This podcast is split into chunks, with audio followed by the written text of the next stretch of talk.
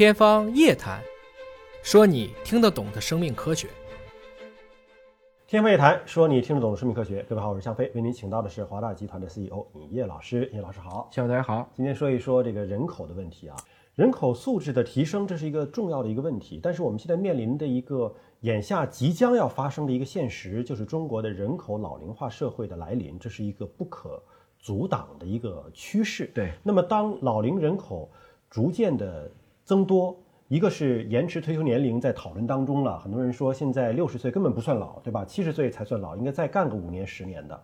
但还有另外一个问题，就是老龄人口的增多，说明的是长寿老人增多，但不意味着所有的长寿老人他的身体的健康还跟他四十岁五十岁一样，那就面对着老年人未来的健康保健问题，还有就是一个养老的问题。对。现在有一些机构已经在布局了，是就建那种什么康养社区啊、养老的那种乐园呐，把很多老人，当然主要是有钱的老人啊，就捐到那儿，就是好吃好喝好玩好乐，对吧？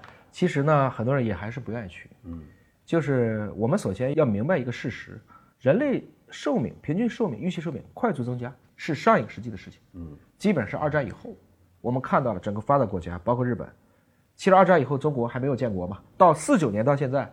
中国的预期寿命就从平均三十九岁拉到了现在平均七十七岁，甚至还可能会更高，翻倍了的。所以某种程度上讲，谁也别跟我说说古代寓意好，所以皇帝都长寿，其实是不对的。中国有六百多位皇帝，过八十的只有五位，短命的很多。其实 就算是宋明这两个朝代，嗯，他算是大部分的皇帝都是自然死亡，嗯，平均四十四岁和四十二岁，也就是说明朝还没活过宋朝。你得感谢医学的进步。你得感谢公共卫生的进步，你得感谢我们的营养。换言之，我们用了更少的资源支撑了更多的人，大家的营养素啊这些密度，包括均衡性都高了，这是一个问题。那如果你能证实到这一点，你就会明白，我们今天讨论的这些长寿，在未来看这就是一个正常的现象。嗯，也就是说，我们看到了有育儿的经济，自然就会有银发的经济。嗯，那银发的这种经济，它所带来的各种各样的需求，它并不是要求。我们经常用一个词，就叫做养老，它不是要养，没有谁是愿意被养着的。更重要的是，应该是一种敬老、爱老的一种文化。因为很多老年人他需要的更多的是一种大家对他的认可。嗯，也就是说，假如说这个国家都是六十岁以上，那他的节奏就该是慢下来。嗯，所以在这个时候呢，我一直都很反对去贩卖焦虑的。经常我能看到，就你刚才讲的这种养老广告，似乎我不买这套房子，我不这个房子拿去当了。你可能将来就没人管你，其实这就是一种在贩卖焦虑，甚至有很多老人把自己的房子当了，当给他们，拿去钱，然后说说养你一辈子，结果这个机构老板捐款跑了，我觉得这都是不对的。还有呢，现在老年人呢接触互联网，这网络的诈骗，嗯，主要特点也都是在老年人群体，所以这些问题在我来看呢，都是因为我们今天当前的社会对银发经济没有很好的去。做一个有效的储备，你不是去榨取老年人最后剩的那点积蓄，对吧？而而是大家一起去慢下来，嗯，一起去慢下来。所以现在呢，我一听新消费我就头大，嗯，新消费的背后还得有钱消费，而我们讨论新消费的人，你听到的都是去刺激一些年轻群体，没有人关心。你说你老年人应该做什么？老年人可能最需要的，比如说，我们同样可以对比中国香港，中国香港怎么解决了养老问题？怎么解决呢？菲佣，大量的菲佣，菲律宾的佣人。雇他们来养老吗？实际上，在香港过程中呢，就是这种菲佣文化是做得非常好。嗯，菲佣本身在香港，我曾经跟因为去很多香港朋友家里面，不是说要特别富有的，嗯，哪怕就是一个香港的中产，只要房子还能够撑得住，大家就会有一名菲佣来做这个事情。因为菲佣到香港之间，这个已经变成了一个，就相当于我们去所谓到南方打工，嗯，他的这个收费，或者说就是整个这个工资是可以接受的。大概就是在一万港币，或者有的多一点，有的少一点，然后你要去管他的吃住，嗯，但是他会帮你安排的非常好，而且他们的母语是英语，嗯，所以很多的时候，他们的孩子一部分的教育都可以交给他们去解决。那当然，大陆也曾经讨论过这个问题，尤其是广东，是不是可以去放开一部分费用？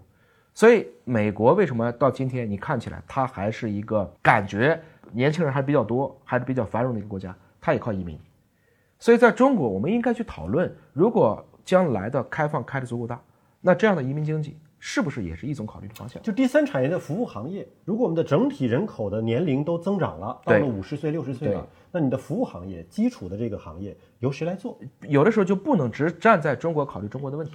那这些可能有更多的新鲜的劳动力的国家，是不是也将来有机会可以参与到我们中国整体的这个养老大业当中？但另外一个国家是个相反的例子啊，就是日本。对，日本是大量的老年人拿着高昂的退休工资，但是我又再出来打工，做那些年轻人不愿意做的司机呀、保洁呀、各种酒店行业的那种服务员呐。对，很多那个日本的酒店的前台的小姐姐其实是老奶奶。所以反过来想。这就是我刚才讲的，日本，像这样一个全世界，我们说过亿人口，嗯，它现在是第一的。你要是按地区算，中国香港是第一。那日本这个平均在八十四岁，它的这个结构特别接近于上海，嗯，跟上海是很接近的。包括日本的社会治理干净程度，其实中国要找一个城市对标，它特别像上海。那么在这个过程中，你会发现，安倍在二零一六年的时候就已经提出叫做百年人生构想实验室。嗯，就等于说他在他自己的国情国策下，就要为百岁去做这个。我就是规划你，就是能活到一百岁，你这个八十年、九十年要怎么度过，是吧？所以呢，就是我们也经常有的时候替汪老师鸣句不平。汪老师要求华大的员工，我们自己说要活到多少？活到九十九。九十九，那我还比一百岁少一岁呢。很多人就会就开玩笑说你们这就是吹。嗯，其实他忘了，他比上一辈子已经多活了三四十年了。嗯，有一本书叫《百岁人生》，这个世纪初出生的婴儿大概率就是一百岁的平均预期寿命。这不是你个人的选择，这是因为我们整体社会的进步、医学的进步、科技的进步。刚才已经说过了。那么对日本这样的一个国家，他可能考虑的问题是：如果大家平均到一百岁了，嗯，一个人应该有尊严的生活、工作、娱乐、社交到多大？嗯，我们一定要去思考这个问题。换言之，比如说小飞，你今天做的好不好？嗯，你会怪你的父母吗？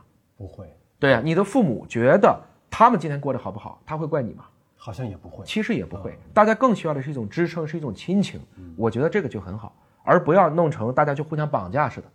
啊，你必须，我小的时候我以爱的名义，我要天天逼着你；到老的时候，我又以孝的名义，你必须守在我边上。反之亦然，大家互相都不用过分的去对对方进行一种所谓的这种亲情和道德的绑架。所以呢，养老这个词我其实不喜欢听。我一直想说的就是如何的去敬老、尊老，甚至爱老。全社会形成这样一个风气，我们可能就慢慢的会从一个觉得老年人是个负担，慢慢的会变成老年人是一笔财富。其实就是这个样子。有的时候呢，当你家的那个年纪最长的长辈走了以后，这个家里面似乎过年都不愿意聚了。嗯，因为看谁呢？所以说家有一老，如有一宝。但是这个宝，一定是个把它当宝贝去看。大家平时要把它当成一个，就像你对婴儿都有耐心。就应该对他都有耐心，在这个过程中也去体会这种共情的天伦之乐，而不是认为不得不去看啊！我觉得，因为我们终究都会走到那一天，我们都会很老。我也希望到很老的时候，大家还会觉得我是一个对社会有贡献的人。这个我觉得是应该在我们考虑少子化和老龄化所系统性解决的问题。归根结底还是那句话：人不是工具，人是目的。我们录节目的时间呢是即将要到新春佳节的时刻啊。呃，不管你的这个行程码当中有没有星星，如果能回去的话，家里还有老人，还有亲人，还是可以回老家去看一看，陪他们坐一坐，说说话。感谢您关注今天节目，下期节目时间我们再会。